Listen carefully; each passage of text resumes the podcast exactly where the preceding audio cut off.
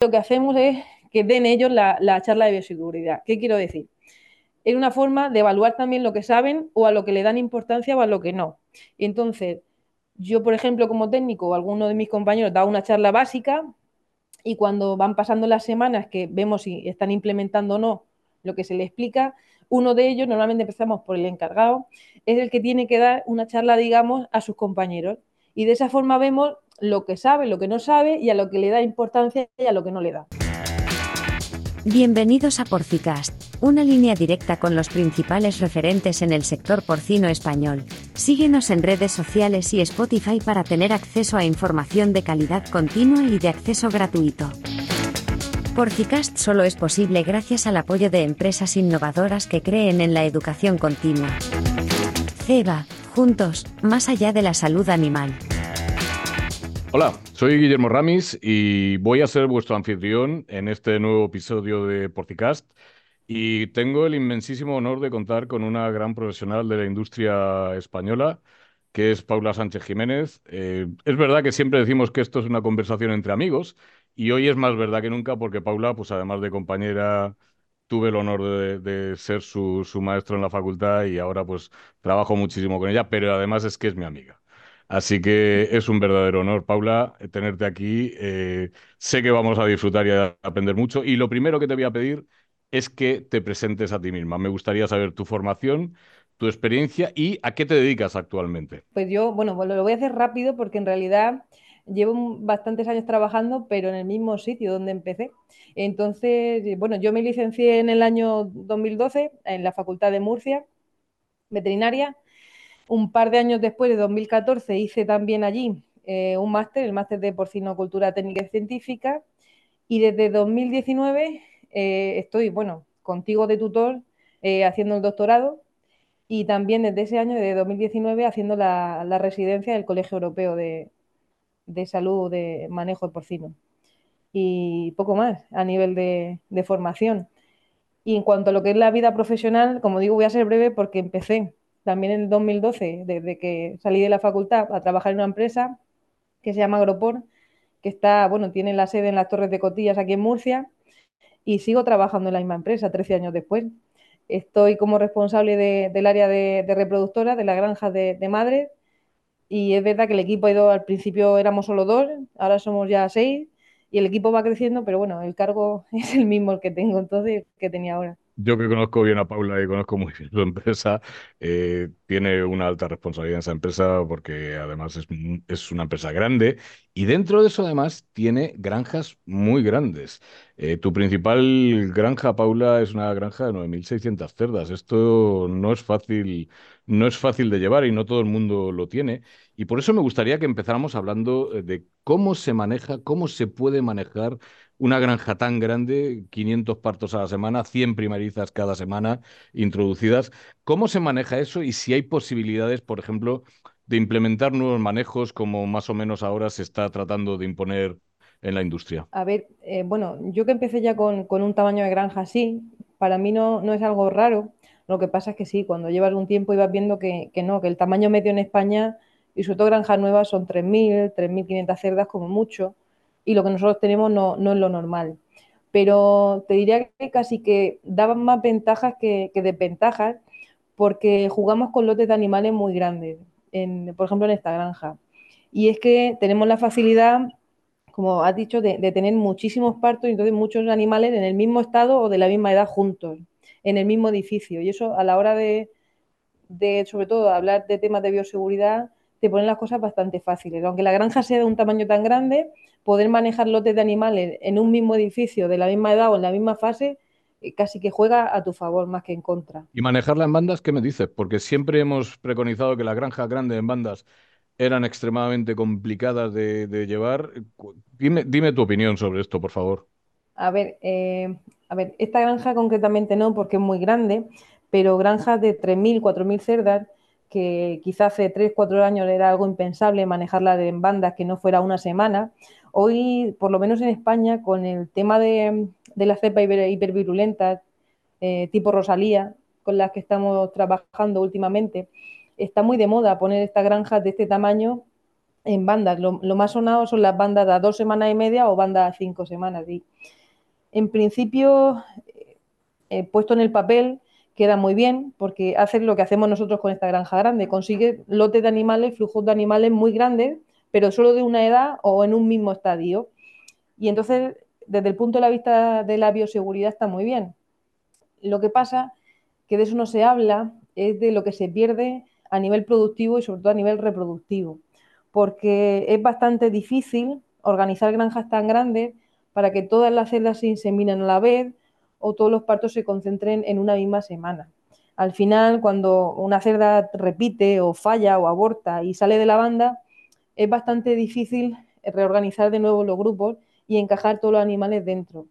Entonces, cuando al final de año hace recuento, eh, yo en mi experiencia tengo que decir que productivamente sale perdiendo al final y reproductivamente es bastante difícil de, manejar.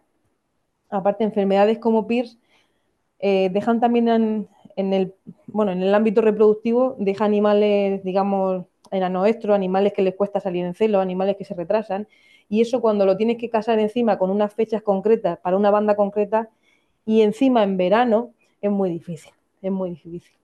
Entonces, también se habla incluso de, la ventaja que tienen no solo animal de, animales con los grupos grandes, sino de, personal.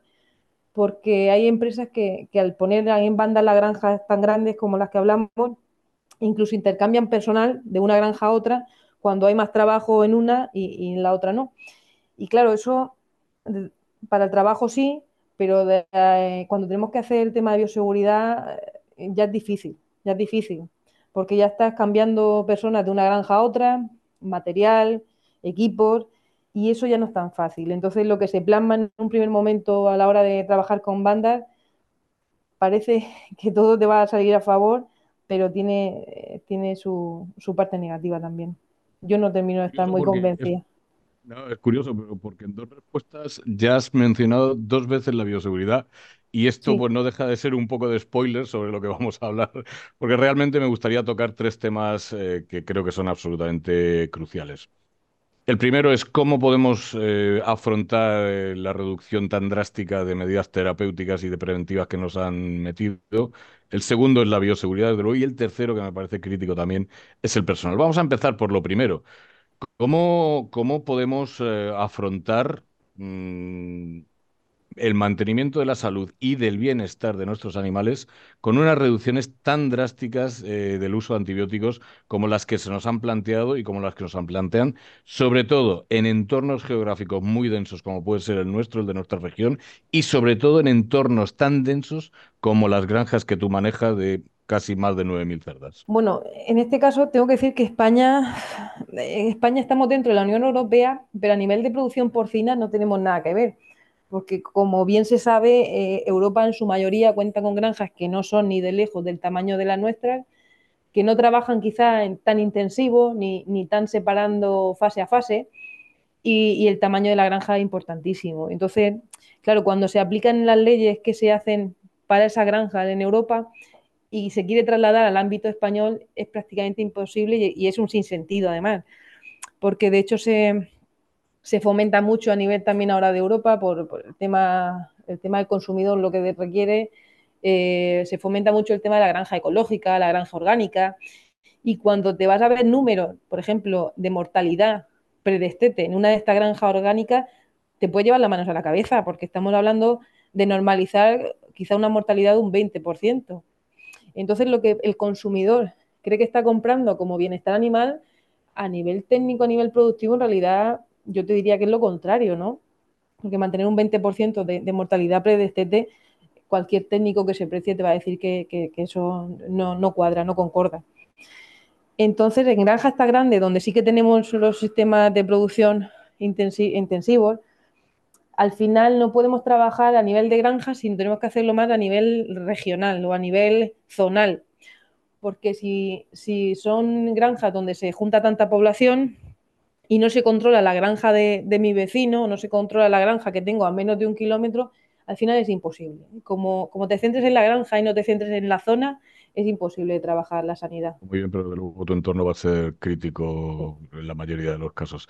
Y estás de acuerdo conmigo que morirse es el peor estado de bienestar que existe, ¿verdad? Porque parece que hemos perdido un poco la cabeza y hemos desequilibrado mucho eso de no usemos antibióticos. Ya, pero los animales se mueren, hay que tratarlos y hay que, y hay que prevenir. Y si también quieres que cuide el bienestar, pues habrá que encontrar un, punto de equilibrio. Bueno, vamos a la otra parte, a la, ya hemos hablado de antibióticos, que por desgracia cada vez hablamos menos y debemos dejar de hablar. Y vamos a hablar de bioseguridad, que es algo que imprescindiblemente para poder afrontar la producción sin estas eh, herramientas, pues, pues va a ser, eh, desde luego, pues crítico. Quiero que me cuentes, y yo algunos los conozco y, te estoy deseando oír tu respuesta, quiero que me cuentes cómo se puede implementar bioseguridad en granjas tan grandes. ¿Cómo, cómo, qué, medidas te, has inventado tú para poder implementar bioseguridad? A ver, yo puedo comentar mi experiencia, pero también digo que no he conseguido el objetivo que tenía. O sea, siempre hay algún fallo, siempre te olvidas de algo o siempre en la cadena alguien no participa como tú piensas que, debería hacerlo. Entonces, nosotros en granjas muy grandes lo que hacemos es funcionar, eh, digamos, funcionar de la misma manera eh, en todas las granjas de una misma zona. Entonces, cuando implementamos una medida, ya sea terapéutica o ya sea de manejo o de contención, lo hacemos en todas las granjas de la zona, no, no granja a granja. Entonces, por ejemplo, cuando ponemos normas de personal, cuando ponemos normas a, entrada y salida de vehículos o entrada y salida de material, al final es la misma norma para todas las granjas de, una zona. Porque si no, como decía antes, no, se consigue si trabajamos de manera individual en, cada granja. Entonces, nosotros, cuando por suerte trabajamos con granjas así, de este tamaño, eh, obviamente el personal no lo, no lo intercambiamos de una sección a otra, aunque haya más trabajo en una que en otra, al final lo que hablábamos de las bandas, pero no intercambiamos personal. Usamos ese personal cuando no hay trabajo para hacer otras labores, más de mantenimiento, y cuando hay más trabajo, eh, traemos gente, digamos, gente externa que, digamos, apoyo para días concretos y para tareas concretas, pero que no pertenecen a, otra granja. Por supuesto, eh, no entra ni nada, no entra ni sale nada de, la granja, ni, a nivel de vestuario, ni a nivel de personal, y, y digamos que eso es un gasto más porque no se comparte nada de una granja a otra por cercanía que haya es un gasto más, pero es necesario.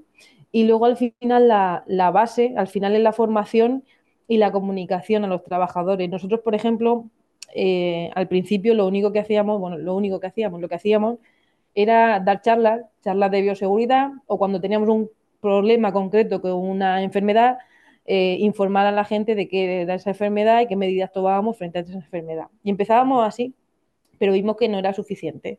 Que la gente al final se aprendía el nombre de la enfermedad, se aprendía el nombre del patógeno, sabía que estaba circulando por la granja, pero no se tomaba en serio las medidas de bioseguridad. Entonces le dimos un poco la vuelta y lo que hacemos es que den ellos la, charla de bioseguridad. ¿Qué quiero decir? Es una forma de evaluar también lo que saben o a lo que le dan importancia o a lo que no. Entonces, yo, por ejemplo, como técnico o alguno de mis compañeros da una charla básica, y cuando van pasando las semanas que vemos si están implementando o no lo que se le explica, uno de ellos, normalmente empezamos por el encargado, es el que tiene que dar una charla, digamos, a sus compañeros. Y de esa forma vemos lo que sabe, lo que no sabe y a lo que le da importancia y a lo que no le da. De esa forma nosotros podemos ir corrigiendo los puntos, digamos, débiles que estamos viendo, o sea, lo que ellos no ponen interés o lo que se les olvida.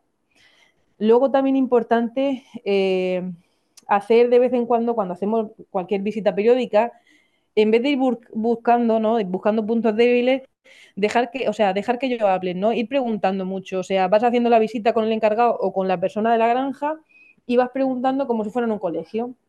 Eh, la carga de esta mañana, por ejemplo, sí, ¿cómo la ha hecho? Pues como siempre, bueno, pero como siempre, ¿qué es? Pues ha venido el camión, se ha puesto aquí, luego le he dado este que se vista con tal ropa, luego ah, sí, pero has hecho, ah, bueno, sí, eso no, eso sí. Entonces, él te lo tiene que ir, te tiene que ir contando toda la historia, ¿no? Tú no, das por hecho nada y vas al final preguntando y entonces vas viendo qué se le olvida y qué no se le olvida. Y al final eso lo hacemos rutinario en todas las visitas, es una forma de que él te cuente y también vas viendo lo que se le está, lo que está dejando de hacer y lo que no. Entonces, ya te digo, al final dejamos tanto a la hora de formación y a la hora de hacer la visita que ellos hablen. Es la única forma de que vean en lo que de verdad se, fijan y en lo que no. es genial porque es una auditoría, pero no es una auditoría arreglada que a la gente le suele dar miedo. O sea, tú simplemente le pides que te cuenten cómo la historia y en el fondo lo que estás haciendo es un checklist, una, una auditoría eh, en toda regla. Me parece una estrategia muy buena, desde luego. Claro, porque aquí lo que estamos hablando es de, de generar cultura de bioseguridad. ¿Tú crees que al final se puede conseguir generar esa cultura de bioseguridad? ¿Tú crees que a la gente eres capaz de motivarla y eres capaz de que estén absolutamente convencidos de que la bioseguridad es algo básico y que les va a ayudar en su trabajo? Pues me gustaría decir que sí, pero, pero tengo mis dudas. Porque al final, incluso después de todo el trabajo, como estoy comentando, que hacemos diario en nuestras visitas y de formación, incluso con este sistema, al final eh, siempre hay alguien que no le da la importancia que tú le estás transmitiendo que tiene o no lo valora, incluso cada vez que, que, hablamos de una consecuencia, eh, lo hablamos también a nivel, lo traducimos a nivel económico. Cuando decimos que pasa algo, decimos que ese algo vale tanto dinero. Incluso traduciéndolo a nivel monetario, y que hay veces que, que de esa forma se entiende incluso mejor, siempre hay alguien que, que no se toma la bioseguridad tan en serio. Y al final, eh, por mucho que nos pese, eh, tenemos que reforzar este sistema de formación y de auditoría, al final con estrategias, digamos, un poco más básicas y un poco más duras, como por ejemplo firmando cláusulas a la hora de, un contrato, un contrato de trabajo, firmando cláusulas específicas de, eh, de, bioseguridad, donde ya por escrito el trabajador antes de comenzar eh, a trabajar con nosotros tiene que dejar firmadas unas normas que tiene que cumplir. Y obviamente eso conlleva una sanción si en algún momento se detecta que no se está cumpliendo. Eh, es verdad que cuando esto pasa, eh, en, la, mitad, en la mitad de los casos, eh, el trabajador reconoce que no lo está haciendo bien, aun sabiendo que la norma es esa, y no hay ningún problema. Entonces, por falta de, forma, de, de información nunca es, pero tenemos que decir que después de todo, alguna sanción se, se termina poniendo. CEBA es una compañía global de salud animal. Nuestra misión es proporcionar soluciones de salud innovadoras, garantizando el más alto nivel de cuidado y bienestar. Estamos comprometidos con preservar el delicado equilibrio entre los animales, los humanos y el medio ambiente, contribuyendo positivamente al futuro de nuestro planeta. Somos latinos. Al final la buena fe funciona, pero no, no siempre funciona demasiado bien. Claro, y ahora viene un problema. Tú puedes generar eh, cultura de bienestar o incluso cultura de manejo o implicar a tus trabajadores, pero ¿cuál es tu tasa de reposición en, en la mano de obra? Quiero decir, eh, siempre hablamos de la tasa de reposición de las cerdas, 50%, y nos parece alta. Pero yo sé de granjas donde la tasa de reposición anual de trabajadores es del 150%. ¿Cuál es tu tasa de reposición y cómo influye esto en realmente poder llevar a cabo todo esto? Eh, nos, lo, nuestro también tiene un, carácter bastante estacional, porque obviamente la mayoría de trabajadores al final quieren disfrutar de, del verano, lo que sería el verano aquí, y, ahora, por ejemplo, en fecha de, Navidad. Entonces vimos hace ya varios años que teníamos que poner unos cupos por granja en cuanto a temas de permiso y temas de vacaciones, ¿no? Entonces, según el número de trabajadores de la granja, no pueden coincidir más de X personas a tomarse unas vacaciones o a tomarse eh, un permiso en un periodo concreto que, como digo, suele ser sobre todo en verano y ahora en la, época navideña.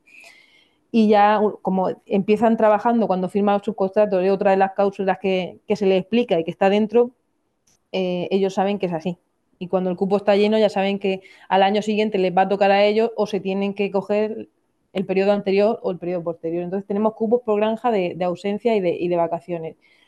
Aún así, siempre hay bajas, bueno, bajas por sanidad, bajas por salud con las que no cuentas, no puedes planificar y siempre tenemos en la empresa, siempre te diría que nunca bajamos de un 10% de personal extra con el que, como digo, tenemos que ir reforzando cuando alguien falta en una granja o en momentos que se necesita por volumen de trabajo un apoyo. Entonces no bajamos nunca de un 10% durante todo el año. Y en verano incluso ese 10% sube cercana a un 20% de, gente extra trabajando en la granja.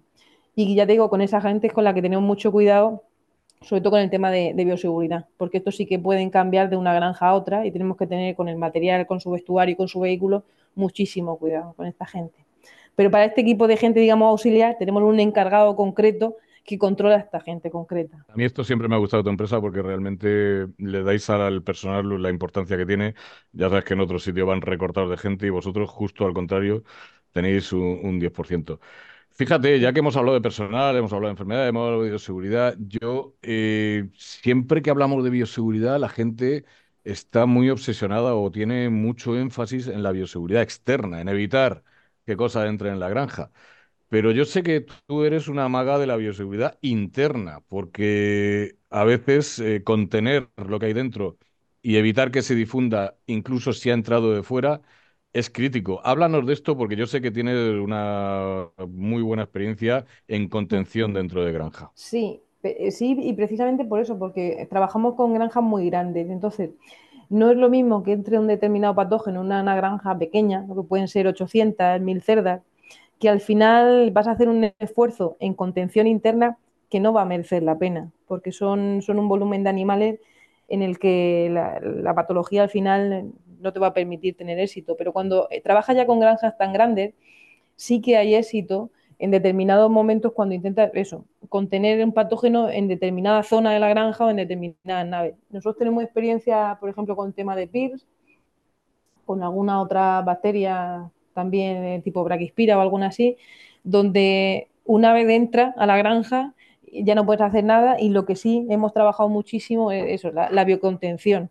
Entonces lo que hacemos mm, es eh, sobre todo eh, hacer, digamos, esa zona o esa nave independiente y funcionar como si fuera una unidad, una granja aparte. Entonces designamos un personal concreto para esa parte, para esa zona, designamos un material concreto, otra entrada, por ejemplo, de vehículos totalmente diferente, eh, otro calendario, ¿no? Intentamos que nunca coincidan el mismo día un movimiento de animales de, de la parte, digamos, donde tenemos el patógeno y de la parte libre todavía.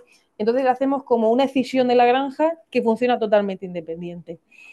Entonces, aunque tienen la enfermedad dentro de la explotación, al final lo que hace es ralentizar, ¿no? Ralentizar el contagio y los animales te da tiempo a hacer vacunaciones, te da tiempo a hacer prevenciones, te da tiempo a también organizar los flujos externos de otra forma, ¿no? Eh, y separar, digamos, los lotes con el patógeno y los lotes que todavía están infectados, que no están infectados.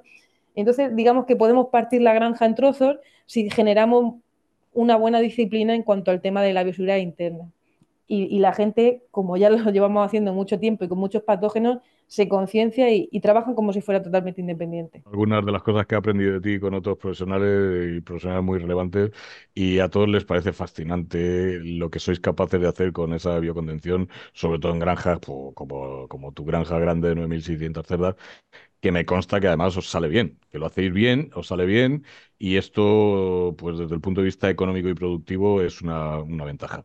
Estaría hablando contigo pues, pues todo el día, ya lo sabes. Llevamos muchos años hablando y espero seguir hablando contigo muchísimo. Pero bueno, el tiempo que tenemos para estos episodios es limitado y me gustaría ahora que hicieras un comentario final.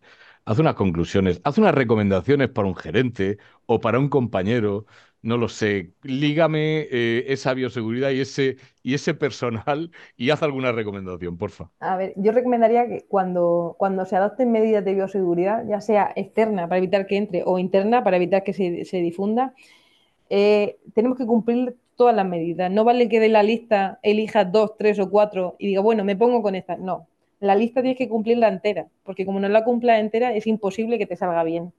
Entonces, por ejemplo, cuando hablan de, de Marrevel o algunas listas de estas de, medidas de bioseguridad, o las cumples todas o no vale. Entonces, con la bioseguridad o vamos, jugamos con todo o no vale que elijas la parte que mejor te convenga.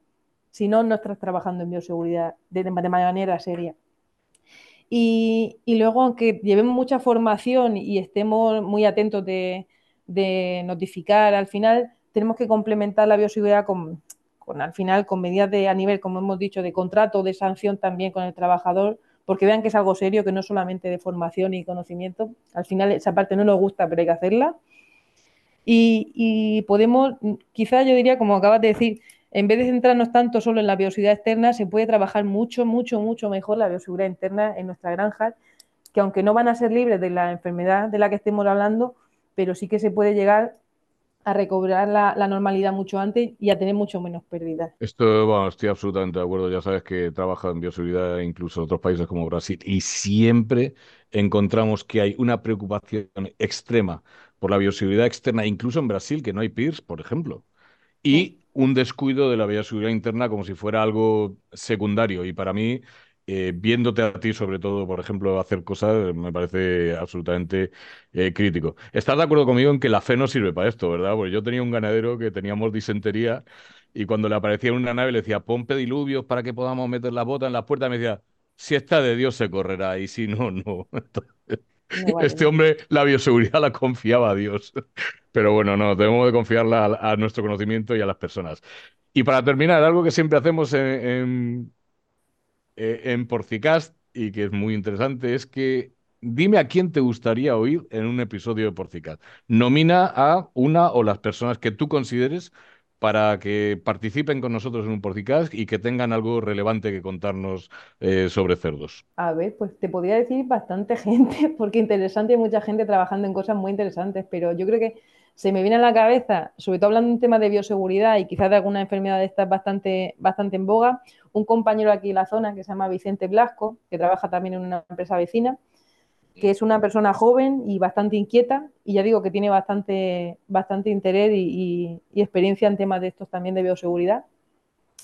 Y luego, por, por traerlo un poco ya a lo personal, hay otra persona que se llama Caridad Cerezuela, que es la, presidenta de la asociación que tenemos aquí en Murcia de, veterinarios de porcino, que aparte de ser mujer, ha sido ganadera y es veterinaria. Entonces, tiene una visión bastante plural del trabajo que hacemos nosotros día a día y me gusta también el enfoque que le da a la mujer, a la mujer en este sector de los tres ámbitos, el ganadero, el veterinario y, el, de la, y el, de la granja. Y no sé si quizá también, eh, por cambiar un poco el tema, en comunicación tenemos una persona muy buena, yo creo que es Gemma Ticó, que, nos está aportando bastante al sector en redes sociales, con las formaciones que hace y la ayuda que da a las empresas a nivel de, visualizar y de darle valor al trabajo que hacemos también en, el porcino día a día aquí en España. Cualquiera pues nuestro, nuestro, equipo siempre dice lo mismo y dice cada vez que digo, no, esa persona que han recomendado es amiga mía, dice, qué novedad, pero es que estos tres, estas tres personas son muy amigas mías y cualquiera de las tres me parece una elección fundamental. Vicente es un tío muy joven, con las ideas muy claras y, muy trabajador. Eh, Caru es eh, una líder absoluta y sobre todo, como dices tú, en el aspecto de la mujer dentro de la producción porcina que me parece crítico y Gemma, pues no hay nadie que comunique mejor que Gemma. Así que recogemos las tres nominaciones y te prometo que voy a trabajar para que los tres, antes o después, se sienten donde estás tú ahora y compartan nuestro conocimiento, su conocimiento con nuestra audiencia. Paula, ¿qué te voy a decir? Muchísimas gracias, que, te quiero muchísimo, que aprendo muchísimo de ti, eh, que, me parece fascinante lo que haces y que me gusta mucho trabajar contigo. Así que, pues, me ha encantado este episodio. Sé que la gente lo va a disfrutar y espero que sea el primero de otros episodios en los que vengas a hablarnos de otras cosas. Muchísimas gracias por haber querido participar con nosotros. A vosotros por dejarme a mí también estos minutos compartirlo. Muchas gracias. Si te gustó este episodio no dejes de compartirlo con otros profesionales, para que más personas puedan acceder a la palabra de los principales referentes en el sector porcino español.